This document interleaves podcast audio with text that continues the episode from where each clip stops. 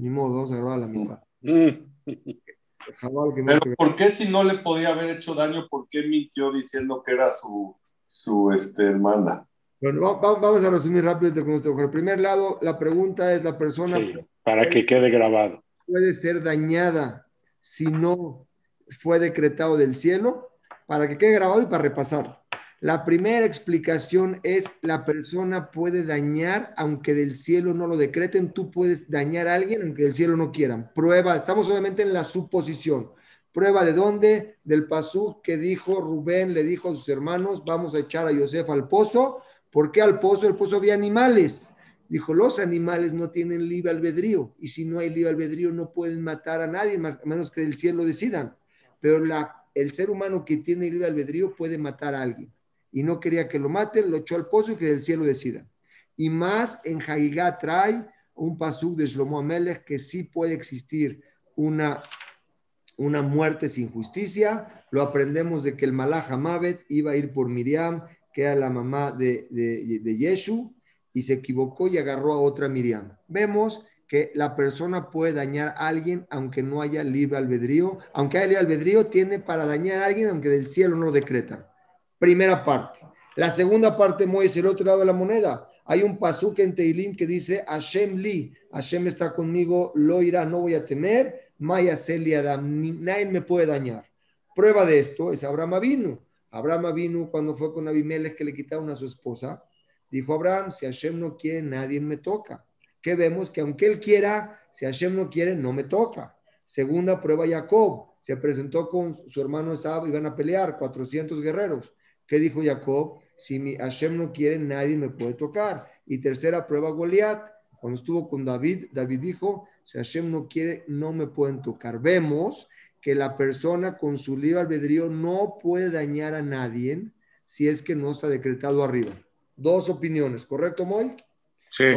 Jorge. Correcto, correcto. Ahora, dice el, eh, el Meir Aulam es un rab, explica Vemos nosotros que Rubén quería salvar a Yosef, ¿sí o no? Y ordenó que lo echen al pozo que había lacranes y había serpientes. ¿Por qué? ¿Qué pensó él? Él pensó que a Kadosh Baruj iba a hacer un milagro. ¿A quién? A Yosef y lo iba a salvar de los animales. ¿Sí o no? Según esto, ¿sí o no? Hashem estaba con él. Pero si no hubiera sido a esto y hubiera muerto porque Hashem quiso. ¿Vamos? Sí. Hoy. De acuerdo. Moy, ¿estás de acuerdo con lo que dije ahorita o no? O sea. Rubén, Yosef fue echado al pozo porque Rubén sabía que si del cielo que lo van no le iban a hacer daño. únicamente los animales, ¿correcto? Sí. Correcto. y si sí iban a hacer daño es porque Hashem quería. los animales no tienen albedrío, actúan si Hashem quiere y si Hashem decretó contra Yosef, ¿correcto? Los hermanos que tienen libre albedrío, si se los deja a ellos, aunque Hashem no quiera y alguien quiera hacer una maldad, puede dañar a la persona, ¿correcto? Sí. Pero si es así, tenemos una pregunta. ¿Qué hacemos con el pasuk en Teilim que dice que, que alguien no puede dañar a la persona si no fue decretado del cielo? Tenemos como una contradicción. Por un lado vemos que la persona puede dañar, como el caso de Yosef, que los hermanos lo podían matar si ellos querían, aunque del cielo no querían. Y por otro lado vemos que hay un pasuk que nadie te puede tocar si Hashem no quiere. ¿Correcto? Sí. Está buenísima la pregunta. Pueden estar correctas las dos. ¿Mande? Pueden ser correctas. Pareciera. Pueden ser condicionadas a, si tú tienes justo o no. Vamos a ver, vamos a ver, mi querido Jorge, vamos a ver. Vamos a ver, Bezeles o no. Para entender esto les tengo que traer el Jinuj. El Jinuj era un rishon y decía, tienes que saber, ahorita vamos a explicar la parte de que nadie te puede tocar. Tienes que saber, dice el Jinuj, Sheadam Sheyadá tiene que saber la persona y tiene que poner en su corazón que todo lo que le pasa en la vida, tanto lo bueno y lo muy bueno, por Hashem no pasan cosas malas, es algo que Hashem decretó que le llegue a la persona. Y en la mano de la persona, el compañero no puede tocar a la persona si no es por el razón de Hashem. Nadie te toca si Hashem no quiere. Por lo tanto, cuando alguien te hace sufrir, cuando alguien te ofende, cuando alguien te avergüenza, cuando alguien te hace pasarla mal, tienes que despertar tu nefesh y saber que él no te hizo nada. Del cielo decretaron que tú tengas ese sufrimiento por algo que hiciste o dañaste a alguien o hiciste sentir mal a alguien, es para que hagas Heshbona Nefesh, que lo que te está llegando es algo que en el pasado tú hiciste y analizar cómo lo hiciste, dónde lo hiciste, y es un mensaje para crecer. Pero conclusión, si no es decretado arriba, no te pueden tocar nada. Entonces elimina la primera. Muy bien, mi querido Moy, está en contra de la primera. Esta es una opinión que está en contra de la primera. Hay que explicar las dos. Porque tenemos, acuérdate, tenemos a Rubén en la Torá, que Rubén lo echó al pozo y no se los dio porque según un rabino explica que la persona sí puede dañar a alguien. Hay que contestar a los dos. Eso es lo bonito que vamos a llegar a esto. Vamos a llegar que los dos tienen razón. Vamos a explicar cómo. Entonces, de aquí vemos, según el Jinuj, como dice Moy, vamos a llamarle la segunda, nadie te puede tocar. ¿Correcto o no? Lo vimos de dónde? De David Amelech. David Amelech, cuando se escapó de su hijo Abashalom, se escapó de él, llegó un rab llamado Shemini Ben y empezó a maldecir a David Amelech. Los soldados de David Amelech querían matar a esta persona porque lo estaba maldiciendo. Les dijo David Amelech, déjenlo. Dice, Aníjulo, déjenlo, porque no es de él lo que me está lastimando. Hashem quiere y lo tengo que recibir. Nadie me puede tocar si Hashem no lo decide. ¿Correcto? Entonces, vemos de aquí, de esta, pasmado. de esta, ¿Ya me escuchan bien? Sí. Vemos de aquí, de esta segunda parte de la moneda, que no existe fuerza en la persona para dañar, lastimar a ninguna persona, sino solo cuando Hashem lo decreta. ¿Estamos de acuerdo o no? Sí. Está el 2 en contra del 1, porque el 1 dice que cuando quieres puedes matar y puedes dañar, ¿correcto o no? Sí. Pero a esto tenemos una pregunta que trae los Jamim impresionante. Dice, si es así, tengo una pregunta que vamos a saltar todos. ¿Por qué entonces, según esta parte de la moneda 2, que nadie puede castigar a nadie si del, cielo no lo decretan, ¿por qué los Mizrim fueron castigados y fueron ahogados en el mar? Si le tocaba a los Yudim sufrir, ¿por qué castigas a los Mizrim? ¿Estamos de acuerdo que los Yudim teníamos que sufrir en Mitzrayim? ¿Teníamos que pasar una esclavitud? Lo teníamos. Entonces, ¿por qué castigaste a los Mitzrim? Según Porque el ya había terminado. Según el Jinuj, nadie puede tocar a la persona si no es decretado de arriba. Y si fue decretado de arriba que el Yehudi sufra, ¿por qué castigas al Mitri? Quiero que me entiendan muy bien la pregunta. Del cielo fue decretado que los Yehudim tienen que ¿correcto? Sí. Por intermedio de los Mitrim, fue el intermediario. ¿Sí o no? ¿Por qué castigaron? Es que se les pasó la mano. ¿Por qué castigaron a los Mitrim? Porque los, porque los Yehudí merecían el, ser esclavos y alguien se los tenía que hacer, pero el que se lo hizo tiene que tener una consecuencia por haberlo hecho, por haber tenido un y, Si no habían sido los Mitrim, otros. Muy bien. Y por cómo lo hicieron, ¿no? Muy bien. Dos respuestas, como dice una Isaac y una Jorge. El Rambam explica parecido a lo que dicen ustedes, los felicito. Dice, en los Mizrim no dijeron que Mizri golpee a Israel. Ellos podían o no podían hacerlo.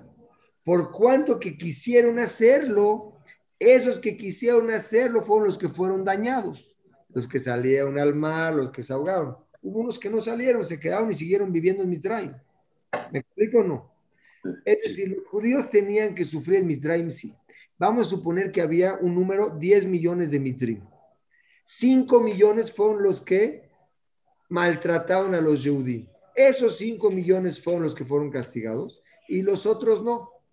Aunque los Yehudim tenían que ser castigados y sufrir, era únicamente no le ordenaron a qué Mitzri, si ellos decidieron cómo hacerlo, ¿correcto o no? Sí. Así explica el Rambam. Entonces, aquí queda muy bien que el Rambam va muy bien con quién? Con la moneda número dos, que no lo estás castigando porque ellos hicieron algo, lo estás castigando porque ellos hicieron algo porque del cielo decretaron, ¿correcto o no? Sí. Tenemos una explicación aquí diferente que es el Raibet. El Raibet siempre discute con el Ramba la mayoría de las veces y dice, no, ¿y sabes por qué? Es como quiere decir Isaac. ¿Sabes por qué los castigamos? Porque hicieron de más.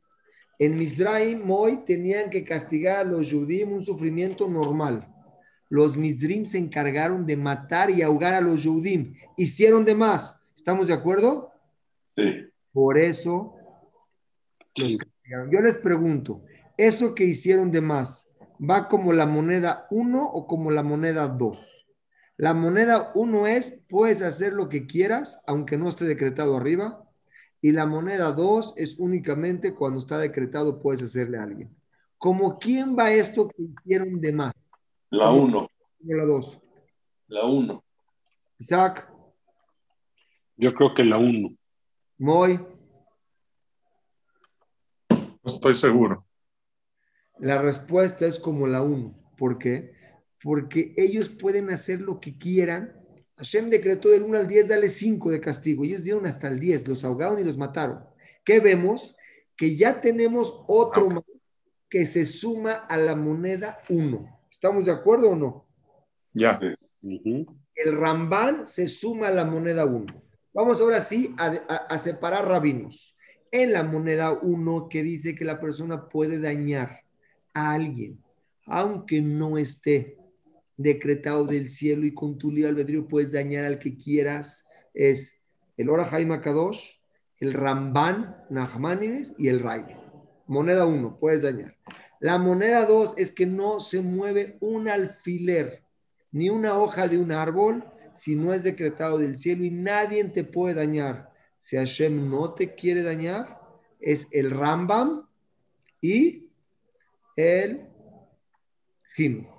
Dos monedas diferentes. Corrientes. ¿Esto o no? Pues hasta ahorita, si es así, tenemos de Reshunim, esto.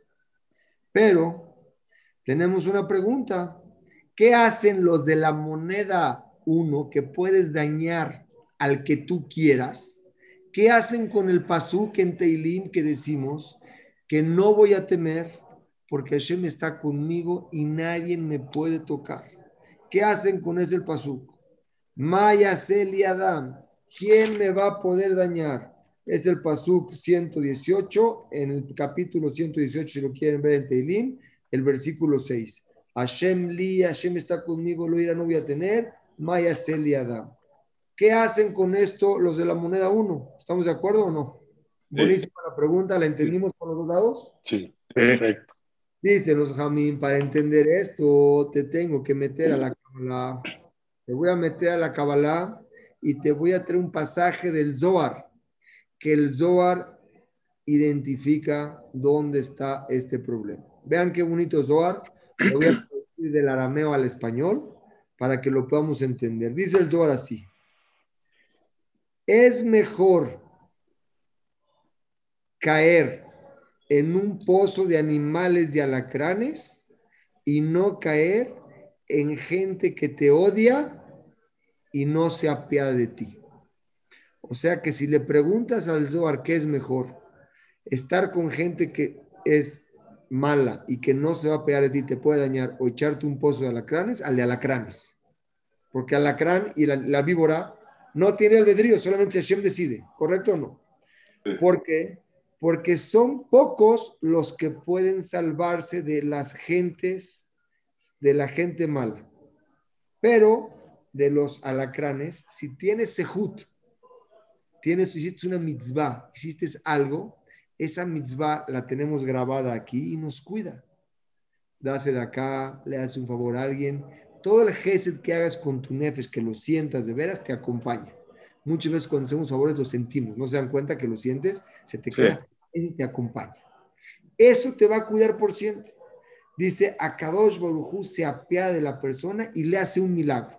Fíjense nada más qué puntual es el Zohar. Cuando estás con alacranes y estás con animales, Hashem puede ser que se apiade por un sejut y te cuide. Pero con gente que te quiere dañar, que tiene un albedrío para dañarte, es muy difícil, no es imposible, es muy difícil. Y a veces tienes un sejut de tus padres, pero cuando estás en gente que te odia, esa gente es muy difícil que te salves. Por eso dijo Rubén, lo voy a salvar de sus manos, Dabka de sus manos, de las manos de quién? De la gente que tiene el libre albedrío de, de dañarlos, para salvarlo a él. Hasta aquí el Zohar. Si vemos el Zohar y lo queremos explicar, entendemos que salvarte de una lacrana y de un animal, si tienes una mitzvah que hiciste o un voz de tu padre, puede hacer Hashem un milagro y te puede salvar del alacrán. Pero de gente mala que tiene libre albedrío es mucho más difícil. Se ve que es más difícil que hacer un milagro. ¿Estamos de acuerdo o no? Sí. Pero a veces se puede. Vamos a ver. Una, Sí. perdón, tengo una pregunta. ¿En gente mala se considera también la envidiosa? Aquí estamos hablando muy gente que te quiere dañar. Llámale físicamente, llámale Sí, sexualmente, un negocio, hablar mal de ti. No te puedes salvar de ellos. Vamos a ver cómo. ¿Estamos de acuerdo o no? Ok. En cualquier libre albedrío para dañarte. Porque si fuera que Hashem, como la moneda 2, que nadie puede hacer nada si Hashem no quiere, el otro no te puede hablar mal de ti. ¿Estamos de acuerdo no? Que vemos que tiene un libre albedrío. Dice, aquí aprendemos del Zohar Akadosh, que lo que dijo la moneda 1, que es el Orahaim y, sus, y el Ramban y el Raibet, que te pueden dañar, no es textual al 100% que te pueden dañar, sino tiene límite y tiene características. Quiere decir, si la persona cae en manos de, un, de uno que lo odia y que no se ve a- apiadar de él, pocos son la gente que se puede salvar, pero te puede salvar, pero son pocos, ¿sí o no? Sí. No es seguro que te va a salvar, pero tampoco es seguro, es, es- es- a lo mejor te salvas. ¿Correcto? Sí. Entonces, podemos entender que ya no hay pregunta al pasuk en Teilim que decimos si Hashem está conmigo, ¿quién me puede dañar? Porque Bemet, aunque la persona, el otro, tenga el libre albedrío de hacer lo que quiera, no siempre puede dañar. Tiene un porcentaje, quieres llamarlo el 80 o el 75 o el 90, no quiero decir porcentajes, pero no es mujlat, no es seguro que te pueda dañar. ¿Correcto o no? Sí. Para entender un paso más antes de llegar a la respuesta contundente, ¿sí o no? Te voy a traer las palabras de un rab, un rab dice aquí, dice Rab Etzalel, la persona cuando tiene libre albedrío, fíjense, fíjense qué profundo, la persona tiene libre albedrío para dañar a alguien, ¿correcto o no? Hashem no quiere anular esa regla que puso en la naturaleza. Si la anula, está quitando el libre albedrío, ¿correcto o no? Sí. Correcto. Siempre quiere anular el libre albedrío de la persona. Si alguien te qui- quiere dañar a alguien, tiene libre albedrío.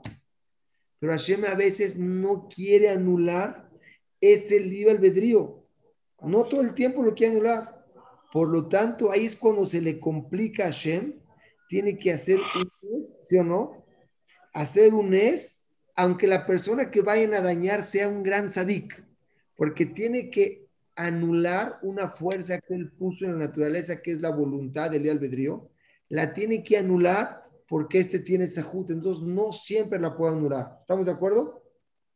Sí.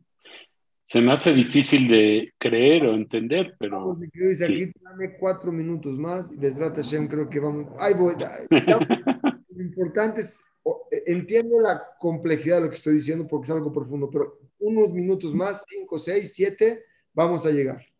Clemente, nada más, tiene que ver con la plática que algún día nos diste ahí en este, los cuatro puntos de, del razón, de si tú deseas algo y, y no te lo dan porque el otro no lo quiere y que lo importante es que anules tu deseo en- y que tu deseo sea lo que Hashem quiere.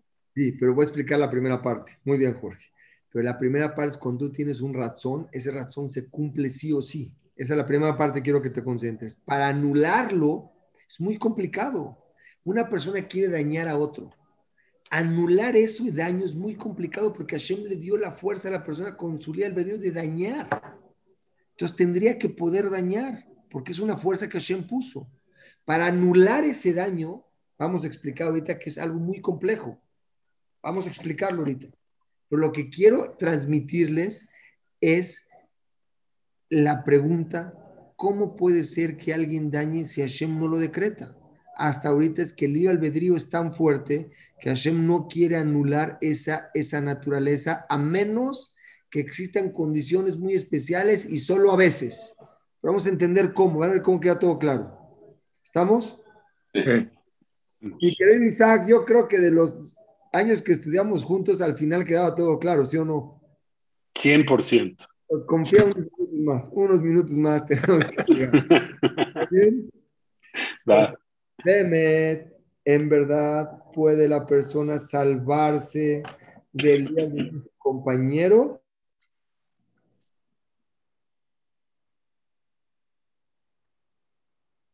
Se trabó.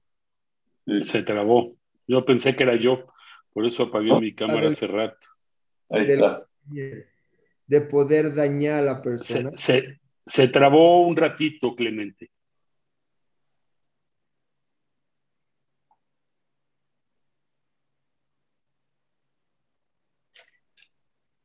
¿Escuchan? Apenas ahorita sí. Apenas ahorita. Es que no sé en qué red estoy conectado aquí en ESP, si no voy a tratar de cambiar. Ahorita te oyes bien. Ok. Entonces, hasta ahorita. Moneda 1, la persona puede dañar a quien quiera y aunque del cielo no quieran, lo puede dañar. Así trae el Ora Jaime Kadosh, trae el Ramban y el Raibet. Prueba de Rubén, que no lo quiso dejar a Yosef con los hermanos y lo echó al pozo. Moneda número uno. Moneda número dos, que es el Rambam y el Jinuj, nadie te puede tocar si del cielo no lo decretan. Prueba de dónde? El pasuk David Amelech que dijo, nadie me puede tocar si Hashem no quiere. ¿Cómo el Zohar explica para que los dos tengan razón? Explica. Lo que dice la moneda uno que siempre pueden dañar, no es siempre. Es a veces, pero la mayoría de las veces sí puede ser. ¿Por qué? Porque el animal que no tiene libre albedrío del cielo decide ni con un milagro se arregla. Si esta persona tiene un sejutabot, que su padre hizo un favor o él hizo un favor, del cielo lo cuidan para que el animal no lo dañe. Pero cuando hay alguien que quiere dañar, a veces puede dañarte. ¿Estamos de acuerdo? Entonces ya están sí, ahorita las dos. Ya no, ya no hay pregunta. Pero para entender un poco más cómo funciona esto allá arriba, dicen los jamín, para poder salvarse de que alguien te quiera dañar, necesitas, graben esta palabra, algo más arriba que el milagro. El milagro te cuida de alguien que no tiene el albedrío como es un animal. Decretaron que le llegue, le llega. Pero para ir en contra de una persona que quiere dañar, que tiene un razón y es una vejira, es un deseo, para eso se necesita algo más que un milagro. No existe eso. Vamos a verlo. ¿Qué hay más que un milagro? La pregunta que tendríamos. ¿Correcto? Con Jaim, con alacranes, alcanza con un sejud pequeño. Y es lo que le dijo Rubén a sus, eh, pensó el mismo Rubén. Dice, a lo mejor Yosef no tiene tantos sejuyot tan grandes para salvarse de los hermanos que son, tienen libre albedrío. Mejor no alcanza, no tiene tanto sejud. Son bala vejirá, son dueños de su albedrío y lo pueden matar. Pero si lo echo al pozo, con un pequeño mitzvah que tenga, Hashem lo va a cuidar. Por eso vamos a dejárselo ahí. Pero podemos aumentar algo a lo que dice el Zohar. A veces la persona del cielo lo ayudan cuando tiene un sejutabot. ¿Cuál es la explicación? A veces tu padre hizo un sejutabot, hizo algo muy grande, que le ayuda a la persona de salvarse de cualquier daño. Por ejemplo, una persona que hizo un pecado, ¿estamos de acuerdo? es una persona mala, mala, mala, mala. Daña, daña, daña. Vamos a poner Rubén, daña, daña, daña. Pero Akadosh Borujú se apiada de él. ¿Por qué? Porque su padre hacía muchas mitzvot. Muchas mitzvot. Entonces no se cobra de él ahorita. Lo cuida. Aunque le tocaba que lo dañen. ¿Me estoy explicando? Tenemos a Rubén. Rubén es muy malo. Muy malo. Y le tocaba que el león se lo coma. ¿Correcto? Sí. Pero del cielo ven que su padre hizo mucho sehut. Dicen, vamos a cuidarlo ahorita que el león no lo toque. El león no tiene albedrío. ¿Correcto o no? Sí, Sí. Pero cuando cae en manos de un ser humano que no, que tiene el libre albedrío, ¿sí o no? Baruj Hu tiene dos temas. Uno, este es Rasha, mal, o le tocaba, pero no ahorita. Pero el otro, el que tiene el libre albedrío, se quiere vengar de esta persona por algo que le hizo. Hashem ahorita tiene en el cielo dos cosas que resolver. Una, cómo anular el razón, la voluntad del que te quiere dañar. Y dos, tiene que hacer, anular es muy complicado. Entonces, ¿qué hace Hashem para hacerla más fácil? Le abre el din a la persona, le abre el din en el Shamaim en este momento. Si le toca que realmente lo dañen, entonces ahora sí, el que tiene el libre albedrío puede actuar. Pero si no, no podría entrar. Por eso se abre el din amití de la persona y ahí sí es cuando no recordamos el sehut de los abot. Hasta aquí podemos contestar precioso. La persona tiene un libre albedrío. La persona cuando quiere dañar a alguien lo puede dañar. Ah, pero del cielo no quieren. Entonces aquí hay dos cosas. Una, a veces del cielo sí no lo dejan porque la persona no se lo merece. Pero si se lo merece, la persona le abren el din en el cielo, le abren y ahora sí le permiten a él que lo toque. Por un lado, fuerza de la voluntad, que es la vejira, el libre albedrío. Y por otro lado, a este le toca. Pero cuando es un animal, nada más hay una sola fuerza, que es la del pecado o algo que dañó a otro. Pero no existe la fuerza del libre albedrío. Resumo. La persona, la moneda uno puede dañar al que quiera, no siempre. Solamente cuando del cielo lo permite. Y del cielo lo van a permitir más fácil porque no quieren anular la regla que puso Hashem en la naturaleza de tener el libre albedrío de actuar. Le abren el din y ahí lo, pueden juzgar. Cuando es un animal que el animal no tiene el libre albedrío, ahí depende si del cielo quieren o no quieren. Y con esto podemos contestar esta pregunta y pasar al paso 2. Hasta aquí, ¿tienen alguna pregunta? No. No, nada más cuando hablas de Shut Abot, puede ser el Shut de algo que hizo tu papá o puede ser algo que hiciste tú en una vida anterior, ¿no? O en esta vida. Sí, pero no nada más tu papá, sino tú mismo.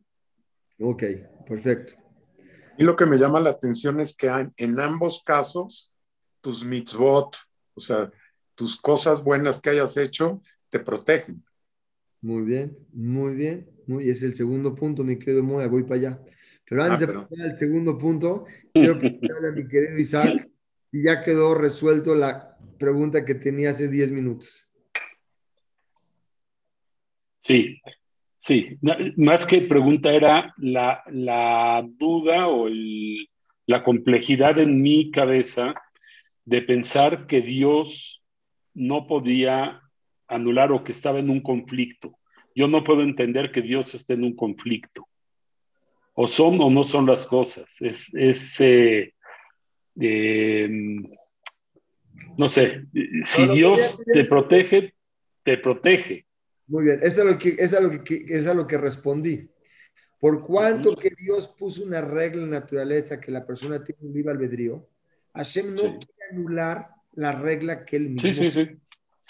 Ahorita, ¿qué tiene que hacer también para cumplir que nadie puede tocar a la persona si del cielo no quieren? Para no meterse en conflicto, resuelve las dos. A este le da Abre el din. que él quiere, al otro le abren el din y se lo merece, ya lo merece. Nada. Y si no se lo merece, es en las veces que dice el Zohar que pocas veces se puede salvar y ahí es cuando Hashem anula la regla de el libre albedrío para dañar a otro, porque no se lo merece. Ok. Correcto, aquí tú ya no hay. O sea que cuando te toca es porque te lo mereces, sea como sea. sea como sea. Pero es más fácil, mucho más fácil cuando es por intermedio de una persona que por intermedio de un animal o algo externo que no tiene un libre albedrío. Cuando hay libre albedrío es más difícil anularlo. Cuando es por medio de un animal que no tiene albedrío es más fácil anularlo porque con un sejud pequeño alcanza. Con el otro que tiene albedrío hay que hablar el din. Y si no le tocaba a la persona, no lo tocan. Pero si sí le tocaba, de una vez se lo cobran. Con el animal no hay libre albedrío. Con un poquito de nes lo pueden aplazar. Isaac quedó bien explicado, claro, ya no te quedó duda. Clarísimo, Ya no hay duda. clarísimo. Ok. Ninguna. Ahorita lo que dice Moy, un sejud nos acompaña. Baruch Hashem, acabamos de estudiar hace dos días que, si me equivoco, me corriges, mi querido Jorge. No creo que te equivoques. Existen dos tipos de actos que tiene la persona en su vida. Una son mitzvot y una es Torah. Las mitzvot que uno hace son externas y la Torah que uno estudia es algo interno, es, un, es algo penimí, es un nefesh que te da un iturerut, una alegría como que te emociona. La mitzvah es más externa. No es lo mismo cuando estudias y tienes un conocimiento y lo bajas a la cabeza, al corazón y lo vives y lo sientes, que a lo mejor hacer una mitzvah, darse de acá, aunque la puedes sentir, pero no es, no es la misma conexión. Cuando tenemos, por otro lado, tenemos dos tipos de, de cosas que, nos, que se nos presentan a nosotros, que son los sufrimientos. Cuando a una persona se le presenta un problema, son problemas, y esos sufrimientos, hay otra cosa que se llama el pecado. El pecado es el yo interno que me incita a dañar, a envidiar, a codiciar, a no estar contento con lo que tengo, a faltar el respeto a mi compañero, a no honrarlo, a despreciarlo, a gritarle. Tanto mitzvot yo con mi compañero como yo con Hashem. Podemos definir así pecado en los dos sentidos. Yo con el compañero, envidiar, odiar, pelearme, gritar. Yo con Hashem, no cumplir sus minutos, son pecados. Entonces la persona tiene dos, dos, dos issues en su vida, vamos a llamarlo así. El pecado y el sufrimiento. Sufrir, le va mal en el negocio, le pasó algo físicamente, tuvo un problema con el otro, está triste, es, es un sufrimiento, ¿correcto? Esas dos cosas van equivalentes a la Torah y a las mitzvot. La Gemara nos enseña que cuando una persona hace una mitzvah, esa mitzvah cuida a la persona de cualquier sufrimiento. Cada que te presente una mitzvah, tú la haces, tzitzit, tefilim, shabbat, kasher, ben adam la los que quieras, esas mitzvot que haces te cuidan de que si un sufrimiento te va a llegar a ti, no te llegue. ¿Prueba de dónde, mi querido Jorge? ¿De dónde trajimos prueba? Lo de Rabiosi. ¿Te acuerdas de Nabucodonosor? Nabucodonosor era un rey goy. Soñó Sí, él- un. Él se tuvo misericordia y le dieron un año de. Eso. de- Este rey Goy, volvemos a la Gemara, este rey Goy vio en un sueño que lo iban a exiliar. Ya, se iba a acabar su reinado y como ustedes ven todos los mandatos que son dictaduras y reinados, cuando el rey se va, lo matan, lo sacan y vámonos. Soñó, fue con el profeta Daniel. ¿Qué le dijo Daniel? Le dijo, mira, eso sí va a suceder. Pero si tú quieres alargarlo, dase de acá, dale dinero a los judíos que están, son muy pobres, ayúdalos los empezó a ayudar y dice la Gemara que se, se alargó. ¿Cuánto, Jorge? Un año. Un año, 12 meses. ¿Qué vemos? En nerd, Jorge. No, lo acabamos de estudiar hace dos días. Ajá. Una mitzvah vida a la persona de sufrimientos. ¿Correcto o no? Tanto te ocupes o no te ocupes. Ya la hiciste, te cuida. ¿Correcto, Jorge? Sí, Para todos los Tanaim, ¿correcto? sí. Muy bien. Por otro lado, tenemos la, la Torah. Cuando tú estudias Torah, esa te cuida no del sufrimiento, te cuida de los problemas. Cuando estás estudiando Torah, en tu mente no pasa que te quieres pelear con el compañero, que a qué horas me habla ahorita para ver cómo lo, lo remato.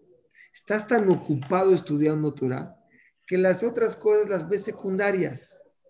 Cuando uno así, los problemas los ves secundarios, como que bueno, se arreglan. Y tenemos que saber una cosa. ¿Cuál es el mejor momento para arreglar un problema? Dale chance al tiempo. Date cuenta cómo un problema lo dejas pasar ocho días, lo ves diferente. A veces tienes alguien que te dice, y dile, y dile, y hazle, y te prendes. Si eres inteligente, está bien, vas a actuar. Dale a la almohada tiempo que te consultarla. Un día, dos días, tres días, se te baja. No lo estás enfrentando en el momento. La Torah nos ayuda a que esos problemas, es el Yetzer, el interno que tenemos nosotros, nos ayuda a que esos problemas no le lleguen a la persona. Pero eso es solo cuando, Jorge, ¿cuándo es? Cuando estás este, involucrado en el estudio. Cuando estás estudiando, cuando te paras del libro, no hay ninguna fórmula más que una que te pueda cuidar todo el tiempo. ¿Cuándo es? ¿Cuándo es? Cuando estás estudiando el Ishma en el nombre de Dios. Cuando vaya de viaje, Jorge, tomas la clase. Cuando lo hagas Lishma, ¿qué es Lishma? Que lo que tú haces lo sentiste de tanto corazón que te acompaña siempre un Talmid Raham Amiti, cuando se para del libro, no ha cerrado el libro, en su cabeza sigue pensando lo que me preguntó fulano, lo que me dijo pensando, y empieza a avanzar y avanzar. Su cabeza está ocupada en cosas que valen la pena. Entonces, quiere decir, lo que dijimos nosotros, que la persona puede ser dañada o no puede ser dañada, si tiene sejut y no se lo merece, no lo tocan. ¿Qué puede cuidar a la persona? te cuida las mitzvot que haces, te cuidan de todo el sufrimiento. Esa mitzvah te cuida, tanto te ocupes, tanto no te ocupes, te cuida. Es la Gemara en Sotá, la Gemara página 21a. Correcto, ¿no, Jorge? 21a y 20b. Acabamos de estudiar, mi querido, por eso lo pongo repasar. No, es que yo si estudio ayer ya no me acuerdo hoy. No, esta aquí no hay forma que se te olvide porque es mucha. Te voy a explicar la diferencia, muy. Cuando estudias Gemara, no es que nada más escuchas, te metes a la raíz del motivo y eso nunca se olvida. Cuando te metes a la raíz de un motivo, ya entendiste el por qué y eso nunca se olvida. Cuando nada más es algo que te dieron por fuera, pero cuando tienes el motivo bien, ya no, no se olvida. Entonces, en conclusión, para concluir la clase de hoy, que le me mucho, mucho gusto verlos la persona puede dañar a alguien mucho, aunque del cielo no quieran, lo puede dañar, pero a veces, a veces esa persona se puede salvar. Hay un libre albedrío que Rubén, Dani a Shimón lo puede dañar. Hashem no quiere anular la, regla que puso en la naturaleza que cada quien tenga un libre albedrío. En ese momento, ¿qué hace? Abre el din a la persona, si le toca, le toca, y si no le toca, no lo pueden tocar. Es lo que dice el Pasuk, que Hashem está con la persona todos los días de su vida. Pero por otro lado, el animal no tiene libre albedrío y ese animal no puede tocar a la persona sino solo del cielo decreto.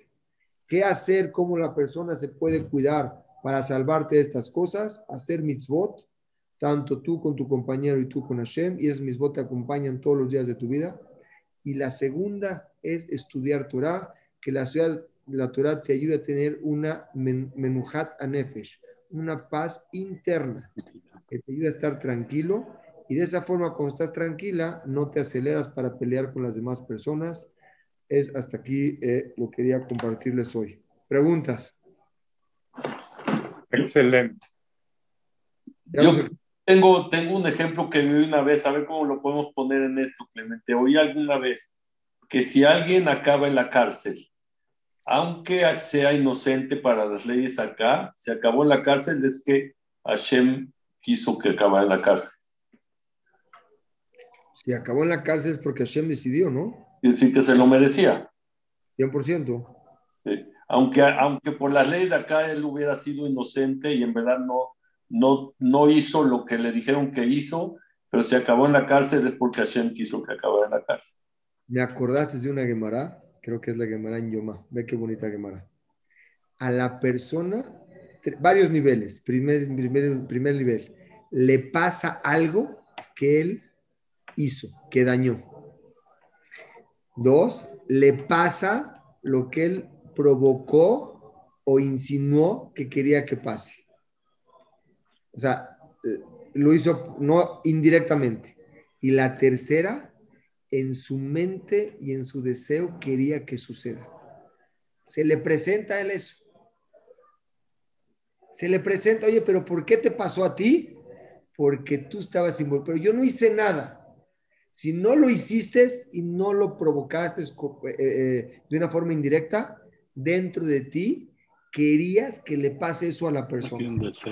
¿Me explico, Jorge? es una Gemara en Yomá, a ver si me trata de llegar. Estamos haciendo, ya la pasamos, pero en la vuelta vamos a llegar. Excelente. Nos vamos a llevar eso siempre con nosotros. Me da gusto verlos. Ojalá nos podamos ver más. Gracias. Saludos. Gracias, Clemente. Gracias, Clemente. Eh, un beso, increíble un beso regresar. a todos. Eh, Bienvenidos. Increíble regresar. Muchas gracias. Bienvenidos cuando quieran estudiar Gemara y platícales, Jorge, una clase a ver si les gusta. Les va a cambiar. Hoy mismo, hoy, mismo a las 8 y 10. Los va a cambiar, de verdad los va a cambiar. No, pues ya con la última frase, hasta lo apunté porque me impresioné. Las, las mitzvot te salvan de la preocupación y el estudio de Torah te quita los problemas. Ah, aquí, la, el, las mitzvot te salvan del sufrimiento la Torah del pecado. Que tú mismo no tengas problemas con la gente, es correcto. Sí. Perfecto, buenísimo. No estás con eso. Buenísimo. Un abrazo a mi querido Rubén, por favor, Isaac, me lo saludas. Un beso. Gracias, con mucho gusto. Gracias. Y estará por acá. Yo espero que para el próximo martes. Que estén Vamos muy bien. a seguir bye, bye, bye. Aquí estoy, pero los quiero ver. Ya. Está bien. Así es. Que estén muy bien. Bye, gordito. Bye, muy. Igual, bye, bye. Que estén bien, bye. Bye, bye.